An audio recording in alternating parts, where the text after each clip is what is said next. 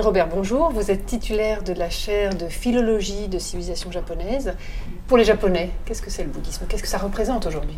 Lorsqu'un Japonais se présente à vous en disant je suis bouddhiste, vous pouvez être sûr qu'il appartient à un mouvement néo-bouddhique moderne, n'est-ce pas? C'est-à-dire donc euh, ce qu'on appellerait une secte ici. C'est-à-dire que euh, parce que les Japonais euh, laissés à eux-mêmes ne pensent jamais à, l'appartenance au bouddhisme ou au, Shinto, n'est-ce pas? Il y a une sorte de religiosité japonaise conditionnée par les événements de la, de la vie quotidienne, enfin comme les, mariages, la mort, les, les, le nouvel an, etc.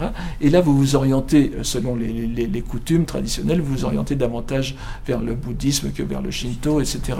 Le, plus souvent, lorsque les Japonais prennent euh, conscience de leur origines bouddhistes, c'est pour les enterrements, n'est-ce pas? À quel temple va-t-on demander aux moines de venir faire euh, un service funéraire et puis à quel temple va-t-on confier les cendres de, la personne défunte? Parce qu'il y a plusieurs écoles, plusieurs sectes, et là, ils s'intéressent au bouddhisme.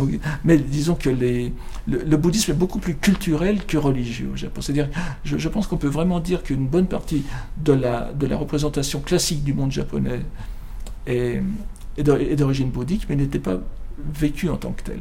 C'est vraiment, c'était une imprégnation, une sorte de, c'est un peu comme l'eau et les poissons, n'est-ce pas? Je ne sais pas si les poissons sont conscients de vivre dans l'eau.